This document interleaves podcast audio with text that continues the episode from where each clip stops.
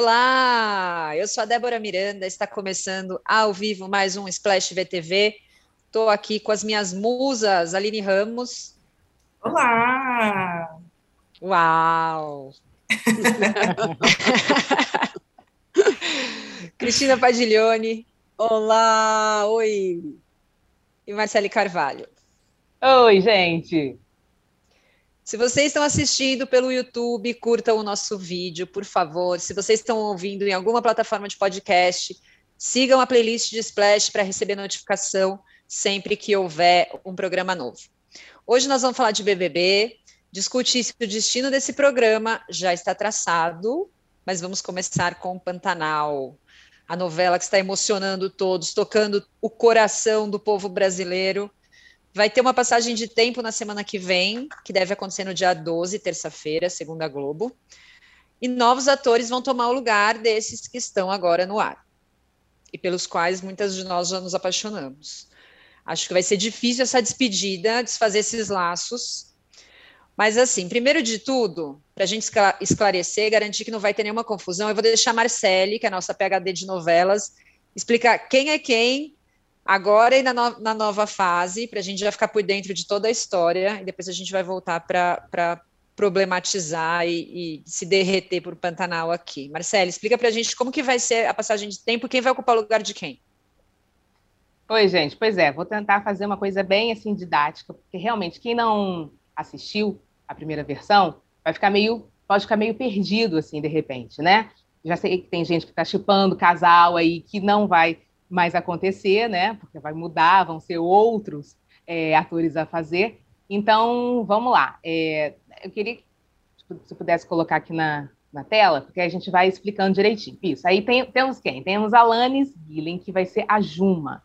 Né? A Juma ela foi feita pela Cristiana Oliveira lá, 30 anos, e agora ela dá a, a, a cara para essa nova versão da, da personagem.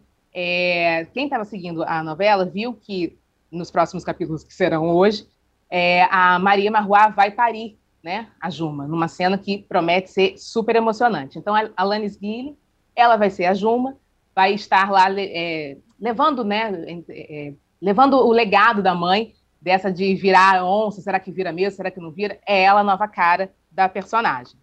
Depois, a gente vai ter o Jove, esse moço aí, que é o desculpa, gente. Esse moço aí vai ser o Juventino, que justamente o, jesuíta Barbosa, que entra para fazer o filho do Zé Leôncio. O filho bebê que a gente viu Madeleine segurando, o bebezinho, vai virar esse moço bonito aí, 20 anos depois. E aí vai ter todo um embate, obviamente, com o Zé Leôncio, que na verdade a Madeleine vai embora, enfim, eu, eu falo isso daqui a pouco. É, os três aí, nós temos os três é, atores que, que são o Drico, o Drico Alves, Renato Góes e o Marcos Palmeira. Marcos Palmeira vai ser o Zé Leôncio nessa fase de 20 anos depois. Nós estamos vendo o Renato Góes, né, que está dando vida a Zé Leôncio, o Drico, que deu vida a ele é, adolescente, né, fez belíssimamente essa passagem, e 20 anos depois, a partir do dia 12 de abril, a gente vai ver Marcos Palmeira dando vida a Zé Leôncio. Né? É, seguindo aí, nós vamos ter depois o Irandir, o Irandir que fez o Juventino, né, o pai do Zé Leôncio, ele já saiu de cena, se despediu misteriosamente, né, assim, sumiu misteriosamente, e ele volta, né, o Juventino volta na pele do, do Velho do Rio, é, Velho do Rio. Na verdade, fica esse, esse, mistério. Será que o Velho do Rio é realmente o Juventino? Ele sumiu? Será que é? Será que não é? Ele já apareceu ontem, assim, uma silhueta, né, de, de, um, de, um, de um senhor, de um velho ali na fazenda, quando o, Juventino nasceu. Então a gente fica nessa expectativa, né? Mas o Irandir fez o, o Juventino e mais, mais, mais para o final dessa conversa eu vou contar para vocês que ele volta, ele volta em outro personagem. Então, assim, você que é apaixonada pelo trabalho do Irandir, não fica triste, não. Irandir vai voltar na pele de um outro personagem, tá? Mas vamos seguindo, que ainda tem gente aí para a gente é, conversar. A Filó, que está encantando todo mundo com esse jeito contido, é, é, ao mesmo tempo apaixonado pelo, pelo Zé Leôncio, que é a Letícia Salles, ela entrega né, para Dira Paz. Dirapaz, gente, agora, 20 anos depois, vai ser a Filó.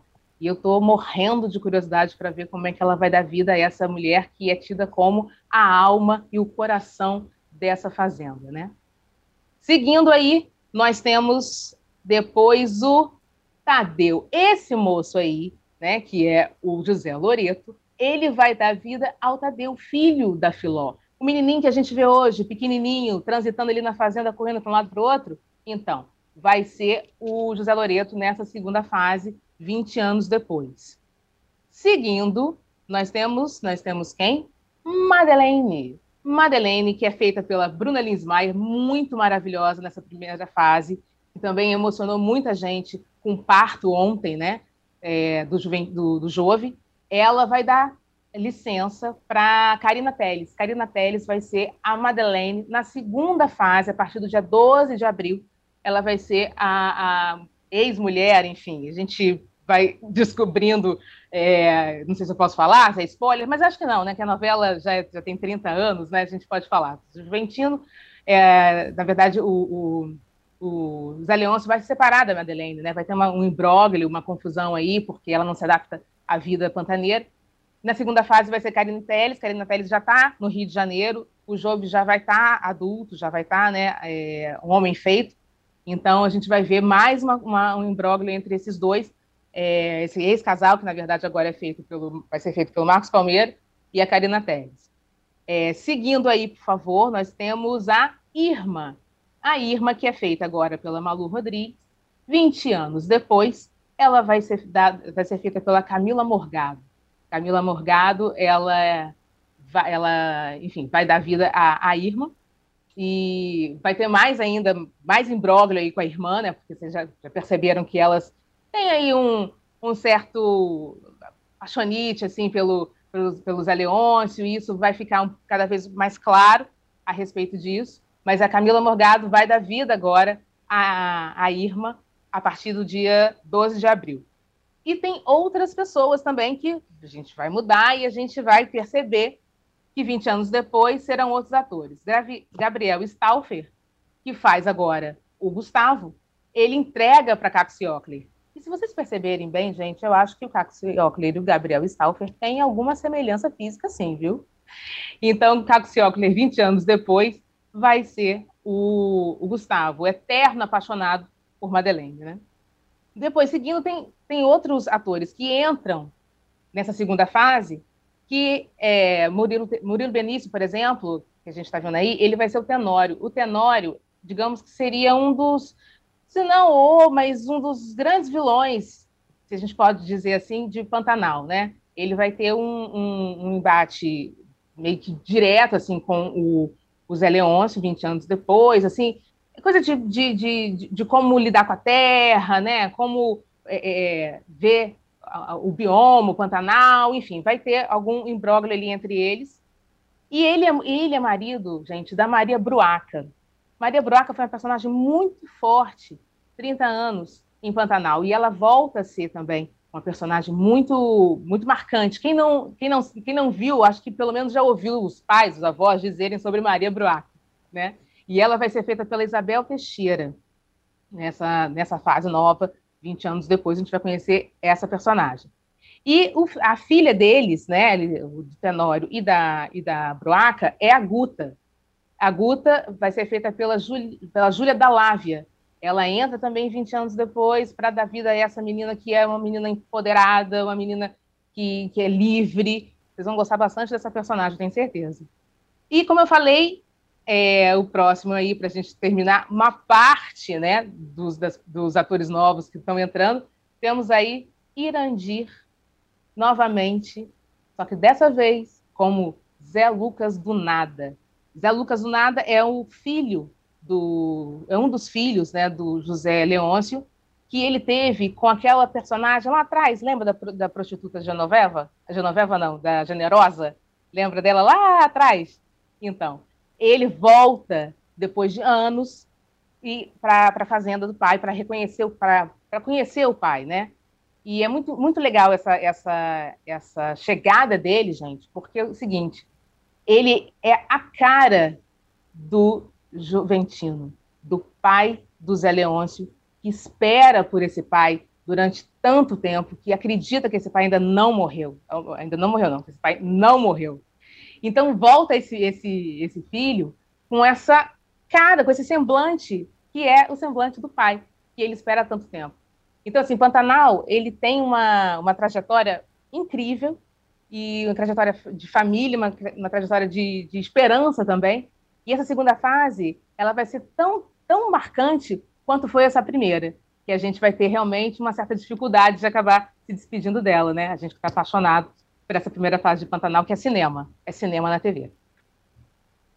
É, então, eu acho que agora, dadas todas as informações e todos os contextos, eu acho que a gente podia discutir um pouquinho essa transição, né? Porque, como a Marcele falou, já tem um monte de gente chipando os casais, gosta, acho que a gente já está muito envolvido com esses atores, né? Porque é, não é aquela coisa de só uma fase rapidinho, ah, ele era criança, já mudou e virou, né? São atores muito consagrados, são personagens muito fortes, a gente está assistindo, a gente está envolvido com essa história.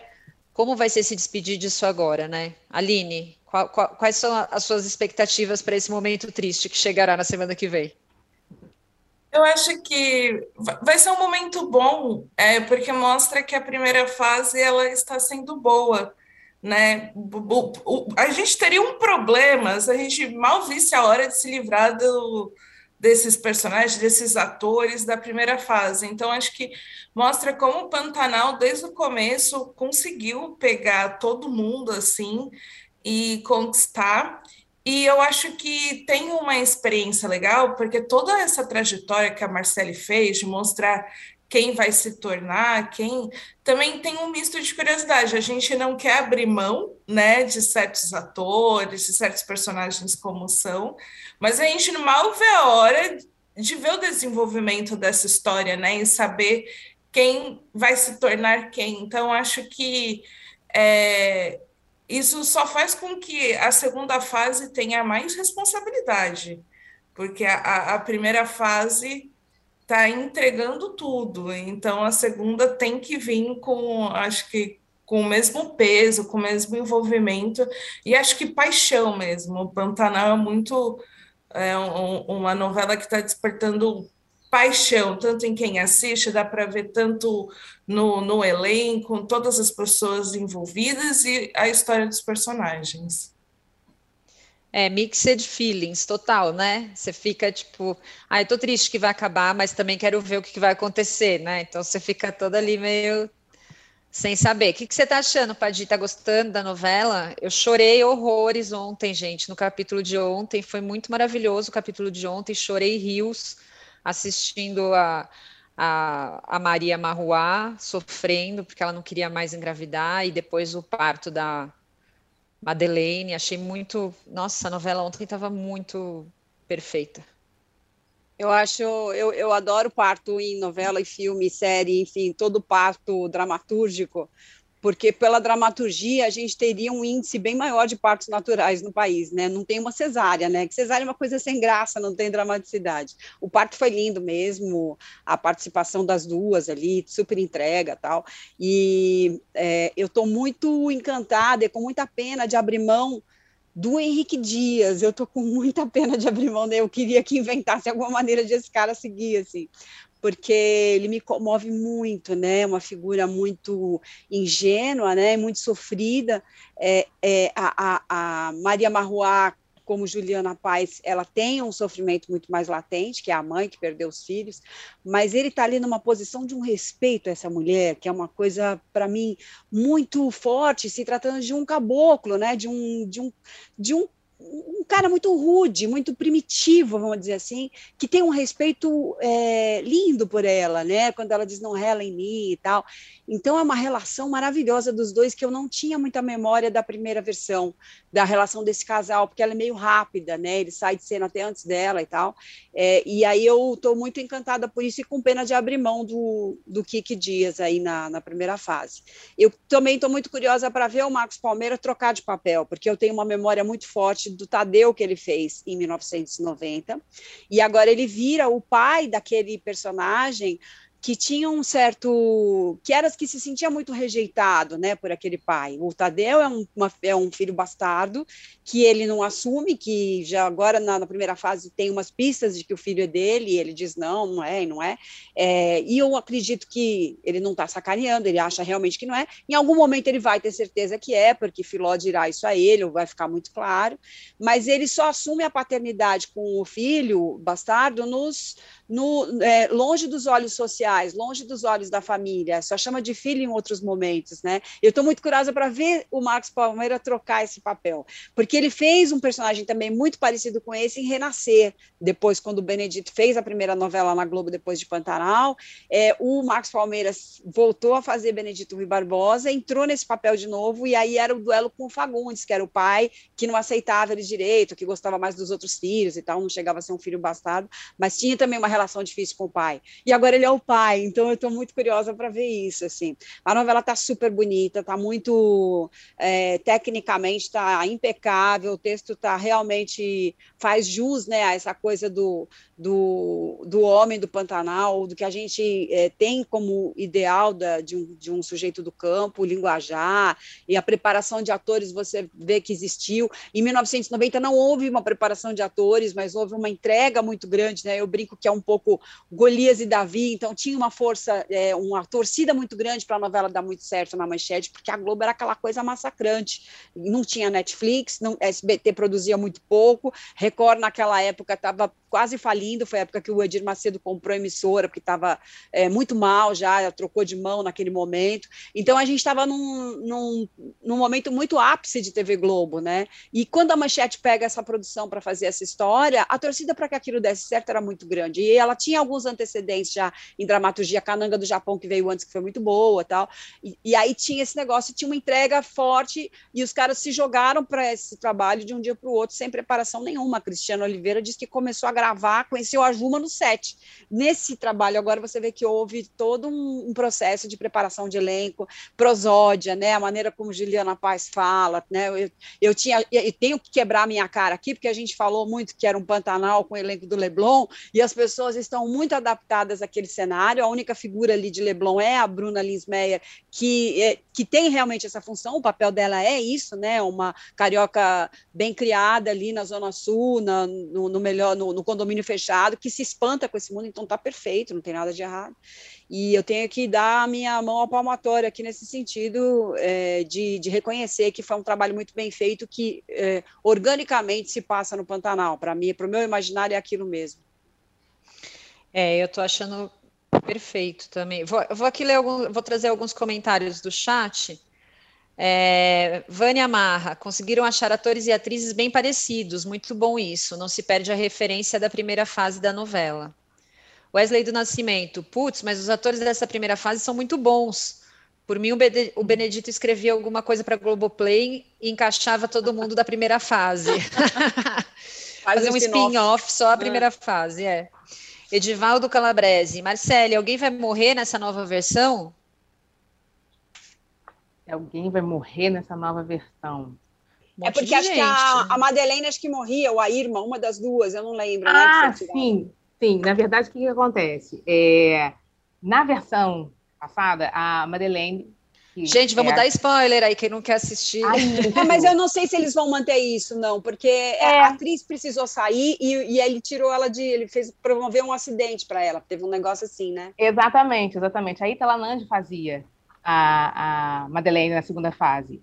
E ela precisou sair por conta de um trabalho que ela, que ela já estava pensando nesse trabalho há muito tempo, era um documentário que ela ia fazer. Isso e aconteceu para ela. E ela estava nessa, nessa dúvida, né? O que, que, eu vou fazer agora? Porque era um documentário muito importante que ela precisava realmente é, fazer, que ela estava querendo fazer, mas chegou na, na, no momento da novela. Então aí teve que ser criada, ela foi ao Jaime, conversou na época, o Jaime Monjardim era o diretor né, da, da, do Pantanal em, na Manchete, ela conversou com, com o Jaime e ele entendeu, mas ficou aquela coisa, né? O Benedito teve que adaptar a história da, da Madeleine, porque não era essa a história dela. Segundo conta, ela teria realmente um acidente de avião, ela seria dada né, como, como desaparecida, e tempos depois, muito tempo depois, é, ela seria encontrada e ela, ela estaria esse tempo todo com o velho do Rio.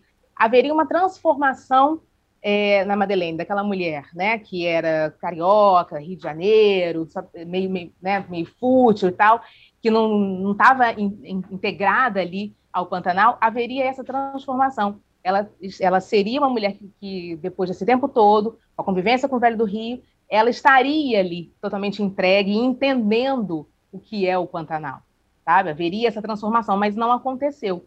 Então, assim, foi, foi por um imprevisto, de repente, agora, né, ela, a, a personagem vai seguir esse rumo que foi é, pensado para ela na primeira fase.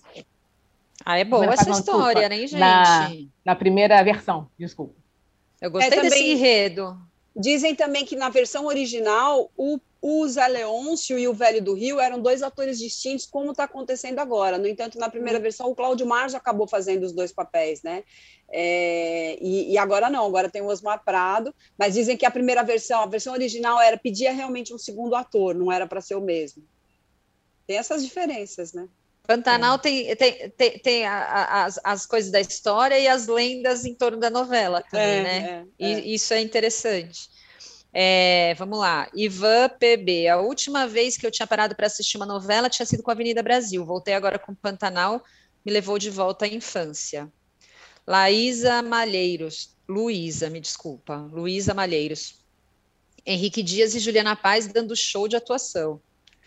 Lipinache, estou apegado aos personagens dessa primeira versão, atuações incríveis, mas com certeza a segunda fase será tão boa quanto.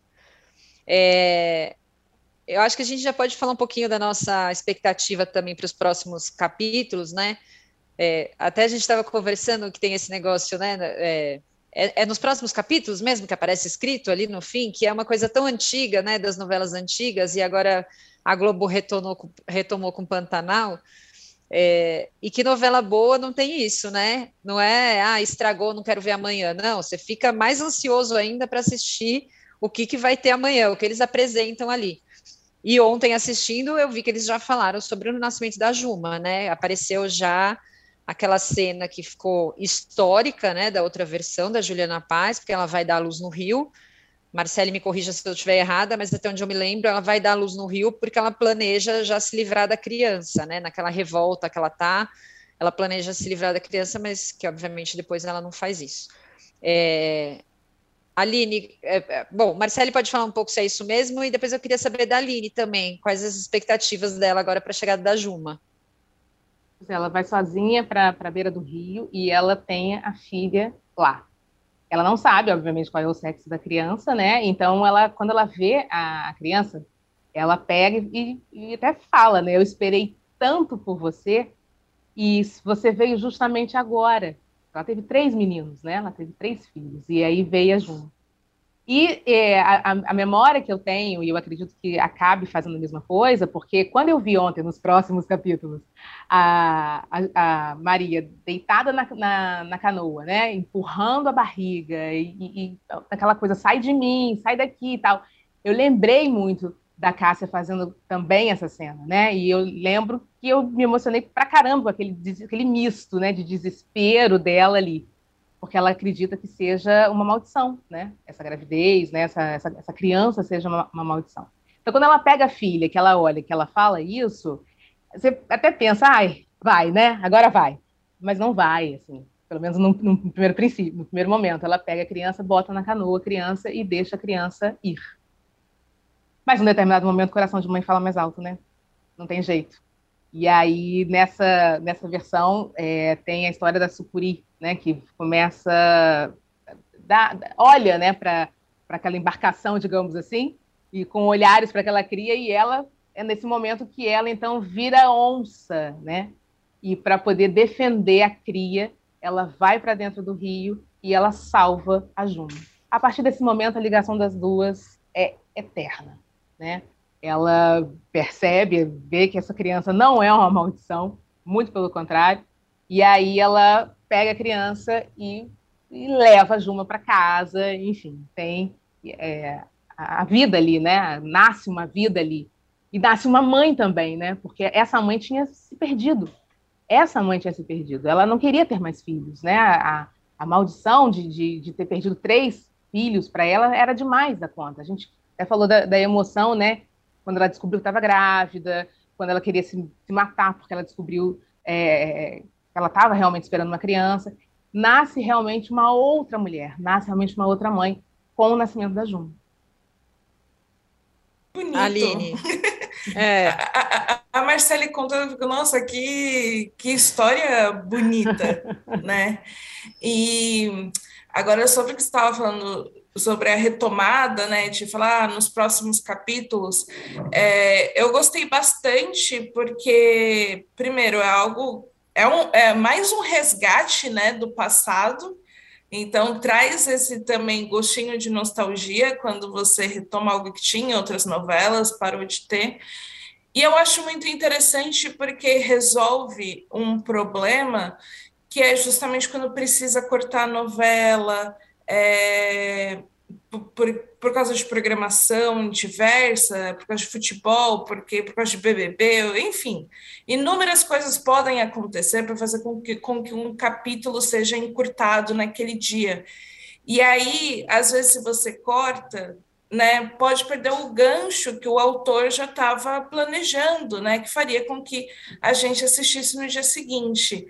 Então, eu acho que isso dá conta, porque o, no próximo capítulo deixa com vontade de você assistir, de você ligar a televisão no dia seguinte para ver o que vai acontecer.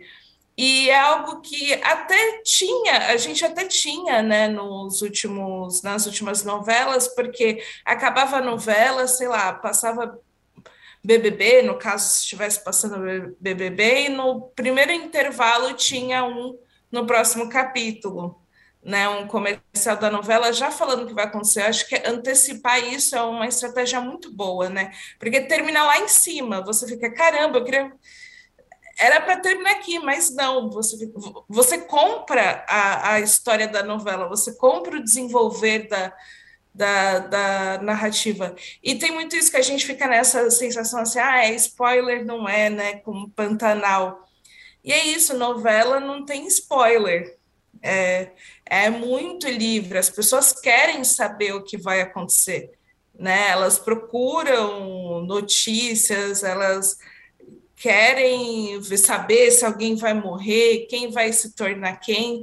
Então, eu acho que isso é um ganho muito grande para uma história que já é muito boa, assim. Então, também dá uma tranquilidade de que Pantanal não vai ser prejudicado como um lugar ao sol foi quando teve que editar os capítulos. É, porque por mais que não termine com um super gancho, já tem algo muito legal vindo no próximo capítulo, né? Então a gente continua que, querendo voltar, né? Agora, gente, só para encerrar, quem que vocês acham que está sendo, assim, queria que vocês elegessem um destaquezinho, assim, da novela, porque ontem embora eu tenha me emocionado com tudo inúmeras vezes, eu fiquei muito, muito impressionada com a Filó. É, eu acho o texto dela é perfeito, a interpretação dela, ela às vezes é meio silenciosa, assim, e às vezes ela fala umas coisas que são muito tocantes, assim. É, eu queria saber de vocês, quem vocês elegeriam os, os destaques de vocês nessa primeira fase? Eu acho que o, o Almir Sater vai ficar a novela toda, né? Isso não, não, vale como primeira fase, mas eu amo as intervenções curtas e, e, filosóficas do Chalaneiro, acho perfeitas, assim, e é de um essa figura, né, que tem como missão levar e trazer as pessoas e tal, é muito a travessia, né? Muito forte isso. É impressionante como ele ele é quase uma figuração e ao mesmo tempo tão protagonista de tudo que acontece ali. E, e o Henrique Dias que eu já citei aqui, eu colocaria os dois ali na linha de frente. E ele traz um afetinho também, né? Total, total. É muito. É... Marcele, Aline, quem quer falar? Estou pensando aqui, tão, tão difícil, né? Tão é, então, difícil. Eu estou pensando. Essa primeira fase, assim, ela é tão, tão cercada de, de, de emoção, de afeto, de memória, né? Então, a gente falou do Paulo Gorgulho, né? Daquela naquela presença dele tão pontual e tão significativa de passagem de bastão. Então, se tem muita gente, é, Irandir, que ainda vem ainda bem que volta, né? E volta de uma forma diferente. Então, mas enfim, nessa primeira fase eu acho que eu ficaria com o Irandir, eu ficaria com o Paulo, Julio, eu ficaria com a própria com a própria Bruna Linsmeyer, assim, porque eu acho que ela está fazendo um, um, um, personagem muito, muito difícil é, e muito importante para a gente entender por que, que essa mulher vai embora, por que, que essa mulher larga tudo, por que, que ela foi teve, teve esse momento né, do desejo de ficar com esse cara, largar tudo no Rio de Janeiro, ir para um, um lugar onde ela nem fazia ideia, de repente chegar lá, ver que não era nada disso e querer largar tudo e voltar para o Rio de Janeiro para ficar com, com a família.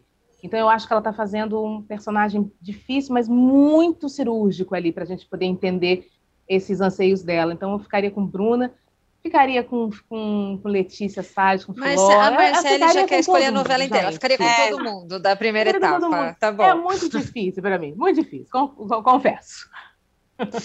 Olha, eu pensando em quem né, vai sair, ou, da, da, prioridade em quem vai embora da novela, eu acho que o Renato Góes, como o Zé Leôncio, ele para mim se destacou porque ele é tão carismático, ele é tão é sedutor divertido. demais. É, ao mesmo tempo ele é sedutor, ele é carismático, ele é rabugento, ele é grosso, é, é, é, tudo ao mesmo tempo, só que não tem como não gostar dele. Acho que ele tem uns eleões assim que todo mundo fica, ah, eu tô apaixonada. É bonito, né? Bonito, bonito demais, é muito bonito. É, é, que ele é bonito, mas o jeito Sim. que ele leva tudo fica um pouco engraçado, carismático, você simpatiza com ele, né? Sim, sim, então, eu, eu, eu vou dar o um destaque para ele, assim. Eu, na semana passada foi Irandi e agora o, acho que o Renato Góes é, tá conseguindo fazer com que a novela também fique leve, mesmo com algumas histórias pesadas e que, que, tem muita emoção, muita carga, e ele deixa as coisas leves. Então, é, a passagem, a passagem dele pelo Rio teve, um, teve uma alta comicidade, né? Foi muito boa muito, mesmo. Muito, muito, muito. Renato e seu sorriso. Eu estava comentando aqui. Renato e seu sorriso. Maravilhoso, tá? Ela tá de parabéns. Bom, gente, vamos fazer um intervalinho e na volta a gente vai falar do nosso BBB, tá bom? Vamos mudar de canal?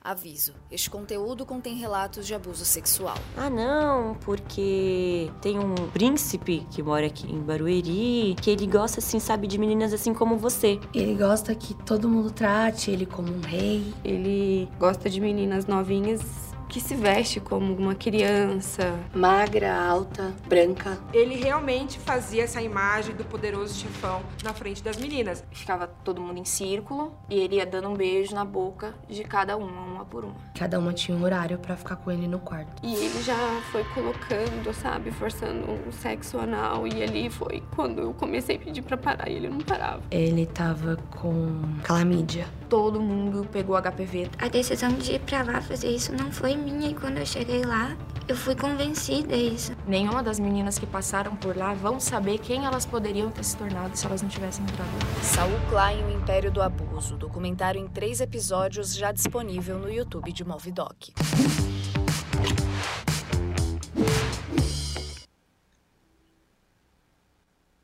Bom, gente, voltamos com a nossa conversa do nosso BBB de toda semana. Antes, vou deixar aqui um recadinho. Quem não perde uma novidade da TV precisa assinar a newsletter de Splash. Ela traz tudo o que rola no BBB, os debates que movimentam as redes, opiniões dos colunistas, enquetes e muito mais. Para se cadastrar e receber o boletim, é só escanear o QR Code que está aqui na tela e fazer a sua inscrição. É gratuito. Não percam. Agora vamos lá. Hoje eu, eu vou começar a nossa a nossa discussão de BBB hoje com uma pergunta. Esse BBB 22 já tem um vencedor? A gente lançou essa pergunta nas redes de Splash. É, BBB 22 já tem um campeão. Quem? 80,6% das pessoas responderam Arthur, como bem poderíamos prever. É, depois vem em segundo Paulo André, só com 5,6%. Então, vejam a disparidade do primeiro para o segundo lugar. O primeiro 80, o segundo 5. Em terceiro, é, no, no, nossos seguidores bem-humorados aqui, Tadeu, 3,1%. Quarto lugar, Lina, 2,8%. Quinto, Scooby, 2,18%. Ah, e teve gente que votou, ainda teve 0,9% que votou Arthur, infelizmente. então, assim, é, ao que me parece, já tá, o programa já está um pouco encaminhado, é o que eu acho, e pelo jeito é o que é, o pessoal que acompanha o Splash também. É, teve até pessoas que mandaram uma mensagenzinha para a gente, ó. Pansantucci, já, infelizmente, já podia acabar, porque está bem previsível e chato.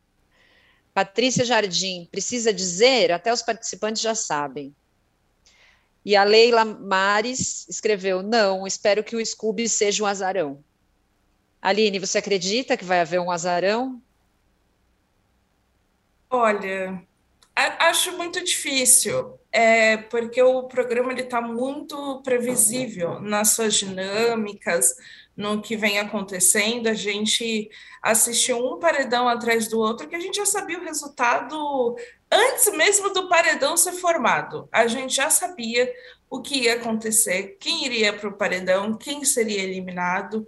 Então, tá tudo tão previsível que é difícil acreditar que na final não vai ser previsível a final vai ser diferente, incluindo essa tentativa do paredão falso, ela não tira tanto essa previsibilidade do, de, de como está o BBB. Então, eu acho sim que o Arthur é, já é o, o, campeão do BBB 22, é, justamente porque, como as coisas se caminham, ele tem uma torcida forte que já mostrou né, que tem força tanto para tirar adversários dele, mesmo quando ele não está no paredão, e também para levá-lo até a final. Eu acho que isso não é necessariamente. É, muita gente né, joga a culpa nas torcidas e por aí vai.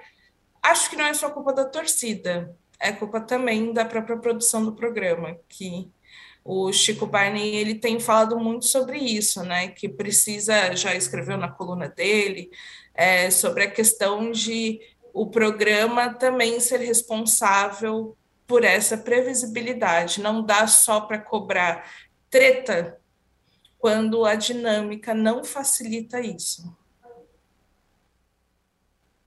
É, eu acho que a, as provas estão meio repetitivas, né? As dinâmicas que eles fazem estão meio repetitivas, enfim. E eu acho que tudo é acaba sendo circunstância para ele se destacar, né? Ele já sabe muito como se comportar naquele contexto, assim. Ele sabe muito o que dizer, ele sabe muito o que argumentar. Então, a estratégia dele está muito bem aplicada naquele contexto e aí não tem nada que enfraqueça ele, nem coloque, né? Nenhuma vulnerabilidade ali, não é algo que você assiste, você fala, nossa, agora ele vai se dar mal aqui nesse. Não, já está muito, acho que muito previsível mesmo, como a Aline falou. A enquete de Splash é, sobre o paredão falso, que vai acontecer hoje, está apontando que o Arthur vai sair, né? Para ir para o quarto secreto. O Arthur está com 65,75%. É, eu acho que até é um índice não tão alto, porque são quatro pessoas, né? Mas, enfim, disparado na frente dos outros. Em segundo vem a Lin, com 20,73%, Gustavo, com 11,3%, e por último, Eliezer, com 2,22%. É, Aline, você acha que pode favorecer o Arthur, o fato dele ir para o quarto secreto? Né, num jogo que já está tão previsível e tão sem muitas, né, assim, não, não tem grandes planos, não tem grandes estratégias, não tem mais grandes rivalidades, acho que as rivalidades também já foram ali se desgastando, né, se estabeleceram de uma forma muito clara e já foram meio se desgastando, também não tem grandes planos ali, não sei. Você acha que é, o quarto secreto pode trazer alguma coisa mais bombástica, pode trazer uma grande revelação, pode favorecer o Arthur de alguma forma, ou Vai ser mais do mesmo? Eu acredito que não vai trazer uma grande revelação, porque todo mundo já sabe quem não gosta de quem, o que cada um pensa do outro ali dentro da casa. O máximo que gera de briga é, às vezes, quando alguém fala alguma coisa e aí o outro não gosta e, e, e rebate, né? Mas não tem nada a ser revelado para o Arthur, se ele for para o quarto falso, para o. É para o quarto falso, para o paredão secreto. falso, para o quarto é. secreto não tem nada a ser revelado para ele ali. Ele só vai, talvez ali, tirar um tempinho para dormir tranquilo, comer bem, porque é isso que acaba acontecendo, né? Que é, não, não, não vai estar tá na xepa, nem nada do tipo, e traçar estratégias. O que vai acontecer tem gente que tem esperança de que o quarto secreto possa ser um tiro no pé do Arthur, que o Arthur possa ali acabar se precipitando, que eu acho difícil, por mais, que por mais que ele se precipite em, algum, em algumas situações, não vai ser nada tão grandioso, né? E vai favorecer ele na narrativa de campeão, de de justamente alguém que, que passou por alguns paredões, que sofreu algumas injustiças, agora foi premiado, teve o reconhecimento do público, e aí vai ter a história assim que vai premiar a torcida dele, que é ver, é, com certeza, com a eliminação do Arthur, vão concluir que a Lina está forte Concluindo que a Lina está forte, obviamente vai ter uma comemoração ali da, das comadres.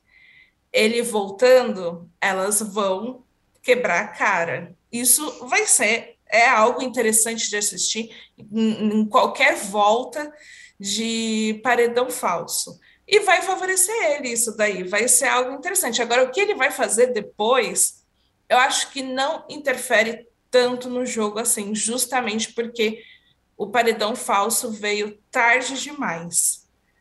Tarde demais. Não, tanto que a gente já sabe que quando tem jogo da discórdia e as pessoas ficam, ah, para sair uma discórdia nova, uma briga nova, não sai nada novo. Por que isso? Porque eles já sabem o que um pensa do outro. Imagina no paredão falso. Se vai ser diferente, não vai. Enfim, é, talvez o Arthur só vai, ter, vai ver algumas coisas que vão acontecer, que vão falar sobre ele ter saído, que ele vai discordar. Aí ele vai querer pontuar ponto por ponto. Ah, com certeza, ele vai discordar. é a cara dele, né? Mas, Marcele, você acha que veio tarde demais também? Queria que, que você fizesse uma reflexão um pouco sobre isso ali. E, e assim, é, a gente já está um pouco nessa repetição de comportamentos há um tempo, né? Você acha que se viesse antes seria diferente? Teria algum potencial para ser melhor essa, essa coisa do paredão falso? Ah, eu acho que sim. Primeiro, eu acho que veio muito tarde. Eu acho que é completamente desnecessária essa dinâmica agora, justamente por tudo isso que a Aline falou. Todo mundo já sabe o que todo mundo pensa sobre os, as, as, pessoas lá dentro. Né? Não tem nenhuma novidade, não tem nenhum segredo ali que quem for para o quarto secreto, né, que tudo indica que seja o Arthur, vai descobrir, vai ficar arrasado, vai ficar indignado. Não, não tem. Então, acho que veio muito tarde. Eu acho que é uma boa dinâmica. Acho que deveria ter vindo mais cedo, com mais gente dentro de, da casa, sabe? Porque aí realmente movimentaria.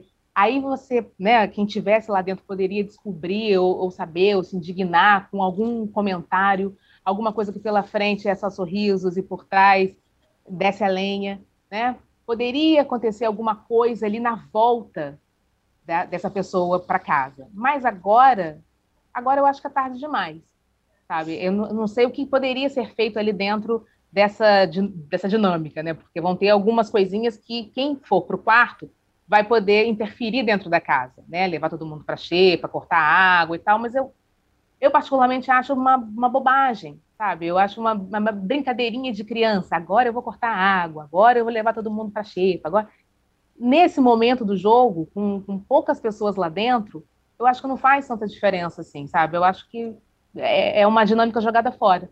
Deveria ter vindo antes, sim. Aí sim, talvez movimentasse um pouco melhor a casa. Padi, vou trazer aqui algumas questões que o pessoal mandou pelo nosso Instagram de Splash. É, Leila Mares, O que esperar dessa reta final do BBB? É, nada além do nada além de uma ilusão, não mentira. Eu acho que tem, eu tenho visto muita gente, claro que eu não sou não sou data padina, né? não sou não, não tenho fundamento científico para é, valer como um diagnóstico, mas eu tenho ouvido muita gente abandonando o programa já, achando que o programa já está realmente definido, que já flopou, que já não vai ter mais conflito para apresentar. Ele não tem realmente, porque todo mundo já conhece seus conflitos, como vocês bem disseram aqui. Eu fico pensando só se essa contraposição entre a alta, o alto índice de pessoas que acham que já tem um vencedor e esse vencedor é o Arthur, versus o Arthur ser votado para esse paredão falso não é a mesma turma que está votando justamente para ele se beneficiar do, do, desse isolamento e ter a chance de assistir as pessoas é, mais com mais evidência, as pessoas que estão contra ele ou que estão debochando dele, enfim, embora ele já saiba, como disse ali, quem são essas pessoas. Mas de alguma forma, assim, nem que seja por migalhas, o, o paredão falso beneficia o cara que sai, né? Então eu fico imaginando como é que tem 80% achando que ele vai ganhar e 60% votando agora, porque sabe que é falso Ao mesmo tempo, eu também não sei se seria justo e se as pessoas não iam ficar muito chateadas e irritadas com o programa se o Boninho fizesse um negócio é, que a gente não soubesse, que assim, vamos fazer um paredão para valer e depois que sai a votação você diz assim, é, pegadinha, esse paredão não valeu. Acho que as pessoas iam ficar mais bravas, né? Um pouco pior. Meio brincadeira de Silvio Santos, né? Que troca, muda as regras do jogo no meio do jogo. Mas, enfim, eu acho que não tem futuro ali. É, mas aí o quê? Quanto, quanto tempo a gente tem? Mas algum, é, vai até quando? Eu nem sei. Final Mais do 20 mês, dias, né? É, 26 eu acho, de abril. Eu não, eu não vejo perspectiva para esse programa é, melhorar e dar mais do que já deu. Acho que já deu o que tinha que dar, podiam acabar aqui. E acho realmente um choque cada vez que sai do ar aquela coisa idílica do Pantanal e entra a música do Paulo Ricardo, me dá uma certa depressão. que a novela está tão bonita, é quase um escapismo rural. Então, de repente, entra aquele negócio, eu fico meio atordoada, aquela, aquele cenário todo poluído eu acho que está numa, tá, tá, numa contraposição assim que tem me dado uma certa repulsa ali. Eu tenho sofrido um pouco de rejeição de continuar vendo. Tem uma pergunta aqui, especialmente direcionada à Aline. A Jéssica é uma super jogadora. Na sua visão, por que ela não é valorizada? É que a Jéssica a, a virou uma super jogadora nos últimos tempos também, né? Ela no início tinha um jogo muito confuso, ela tem os momentos que ela é muito confusa, é, e aí era difícil as pessoas enxergarem a Jéssica como jogadora, porque ela não ela demonstrava estar só atrapalhada. Né? Acho que com o tempo ela convenceu que ela vê o jogo, ela também ficou mais segura, isso é evidente, ela ganhou confiança dentro do BBB, isso fez com que as pessoas parassem para observar, olha só, ela também é uma jogadora, não joga como muitas vezes a gente espera, mas faz as coisas do jeito dela. Então, eu acho que é isso. Ela não é valorizada porque ela decidiu jogar tarde demais, quando muita coisa já estava definida, mas ela tem sido aclamada bastante, assim, nesse momento. Ela reagiu bem, né? Eu achei que ela reagiu bem depois de um começo bastante tumultuado ali. É, então, e ela é, é uma das únicas que tem batido de frente com o Arthur, então ela tem sido valorizada por isso, né? Justamente num cenário em que a gente já pô, já tem um, um vencedor, né, o BBB já já está entregue. Aparece alguém disposto a brigar, a bater de frente, então ela é valorizada por isso. Ela tem um, certo valor aí. Ela está criando uma história, está criando rivalidades, está falando as coisas que pensa na cara mesmo. Da, da, da, forma, de uma forma clara. É muito interessante também, porque as pessoas sempre imaginam, né? É, ontem a briga dela com o PA, que ela estava falando que ele era birrento, e o pessoal falando, bom, a Jéssica já lidou com muito menino birrento sendo professora. Ela vai identificar, mesmo que ela não tenha tido a melhor articulação possível, né, ali naquele momento, mas é uma história nova. Então eu acho que merece ser valorizada nessa etapa final, nessa tentativa aí de jogar no final. É, a Poliana Silva colocou aqui só elogios, vocês são top. Agradecemos muito. Obrigada. É, e a Margarete Ribeiro, vocês podem contar uma boa notícia? Estamos precisando. Sim, uma boa, boa notícia é que a Juma vai nascer hoje. Assista Pantanal, que, que vai compensar. Alguém mais tem uma boa notícia para contar? Olha, é isso, o nascimento da Juma, assim, é. quer, quer, coisa, quer coisa mais inspiradora do que o nascimento de um bebê. Da mulher onça. É, uma nova exatamente. chance de tudo dar certo, é isso. Bom, gente, é isso, nosso tempo já está acabando. Vamos para os nossos melhores e piores da semana, começando pelos melhores. Aline, arrasa. Bom, meu melhor da semana, curiosamente, irá para Pantanal. Uhum. É, mas o, o, que eu queria destacar, a gente já falou de, ator, de atores que se destacaram da trama, mas algo que eu queria colocar que eu acho muito bonito em Pantanal é como eles conseguem é, mostrar uma história da relação do homem com a natureza de uma maneira muito profunda, em que os animais são personagens da história. Então, é, para mim, o melhor é, é, é, essa relação né, de, do, do homem com a natureza e animais tão cheios de personalidade que são personagens dentro da história. Padi. Perfeito, não, super perfeito que a Aline falou, e lembrei também, além da questão dos personagens onça e sucuri, enfim, as pessoas que são, viram personagens, é, eu lembrei da relação do Irandir com o Marruá no primeiro capítulo, que é muito forte aquilo, né? E ontem também foi mencionado por que, que castra o animal e tal. Então, além dos personagens outros, tem realmente uma participação daquilo, uma reverência, né, à, à natureza muito interessante mesmo.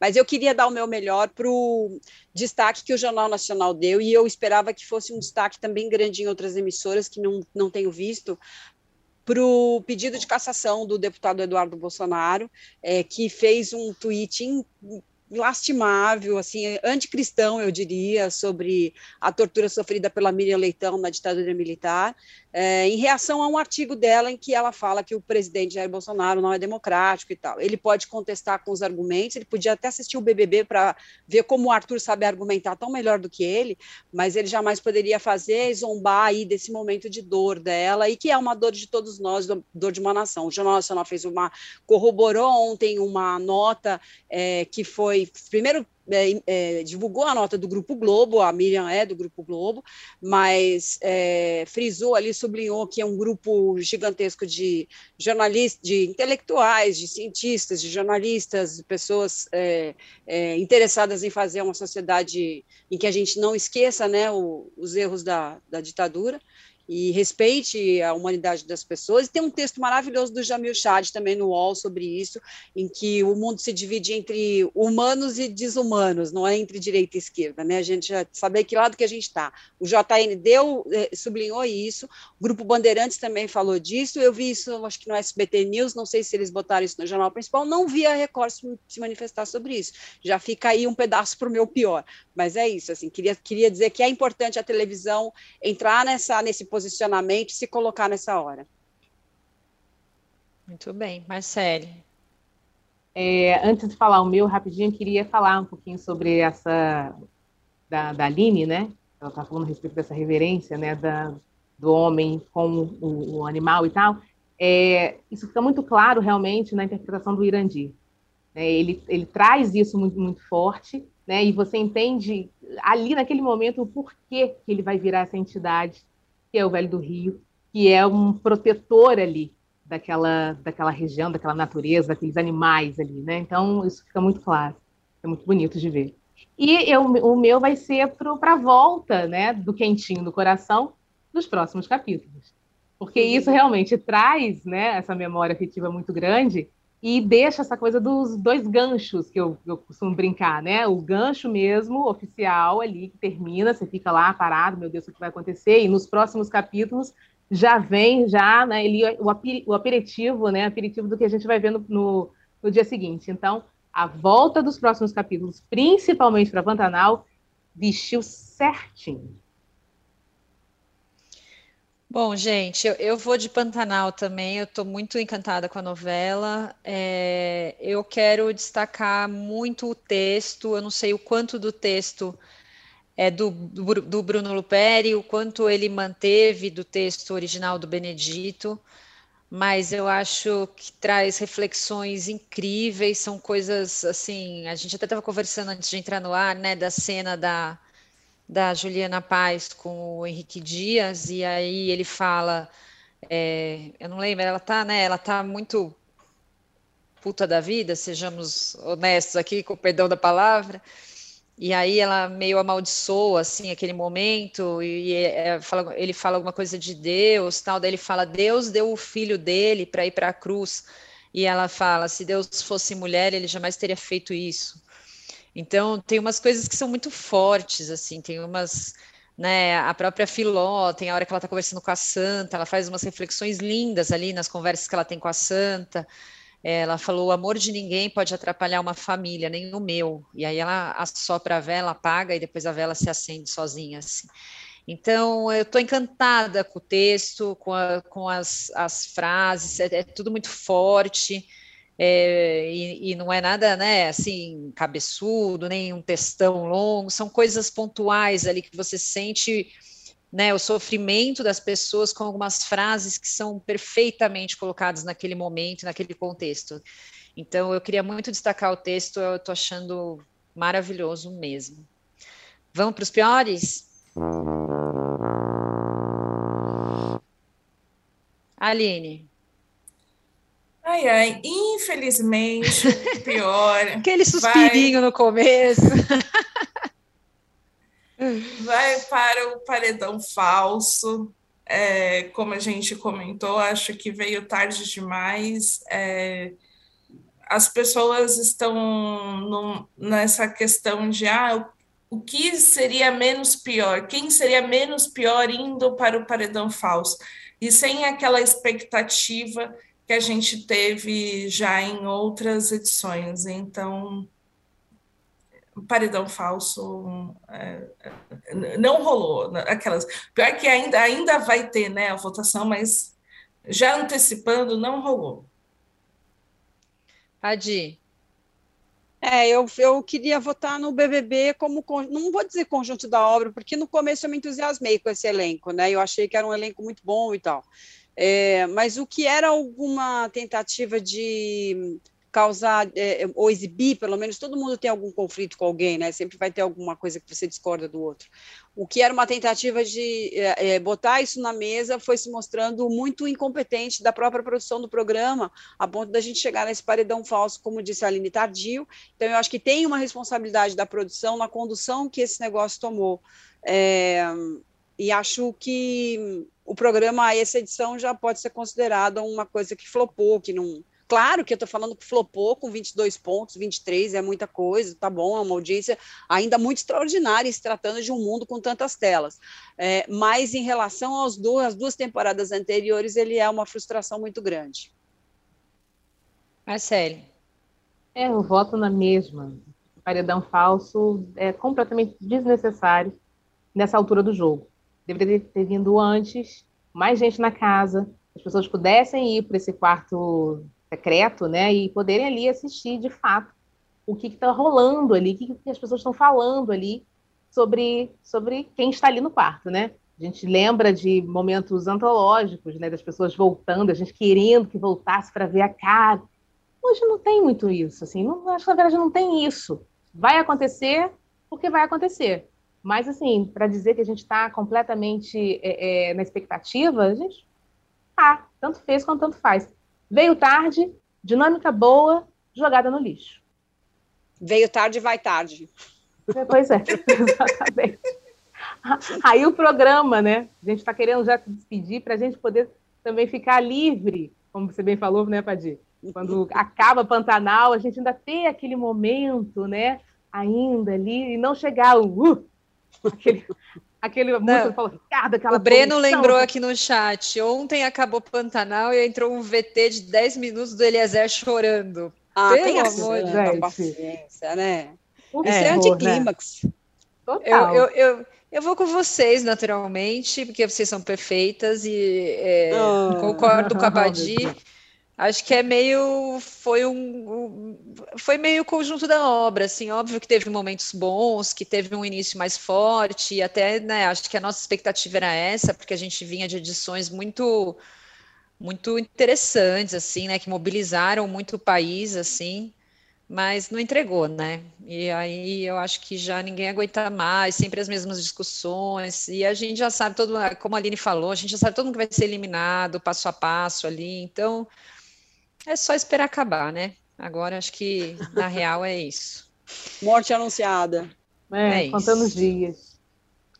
Bom, gente, estamos chegando ao fim. Lembrando da nossa live de Splash Show hoje, depois da eliminação do BBB, assim que acabar o programa na Globo, temos Lucas Maciel, Marcele Carvalho e Matheus Baldi discutindo ao vivo no canal de Splash o eliminado, que na verdade vai ser né, um eliminado falso nesse caso, a repercussão, o que esperar desse quarto secreto e tudo mais que está rolando no jogo.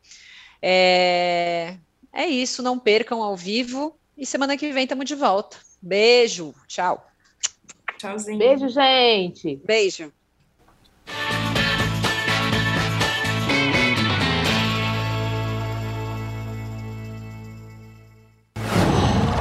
Qual?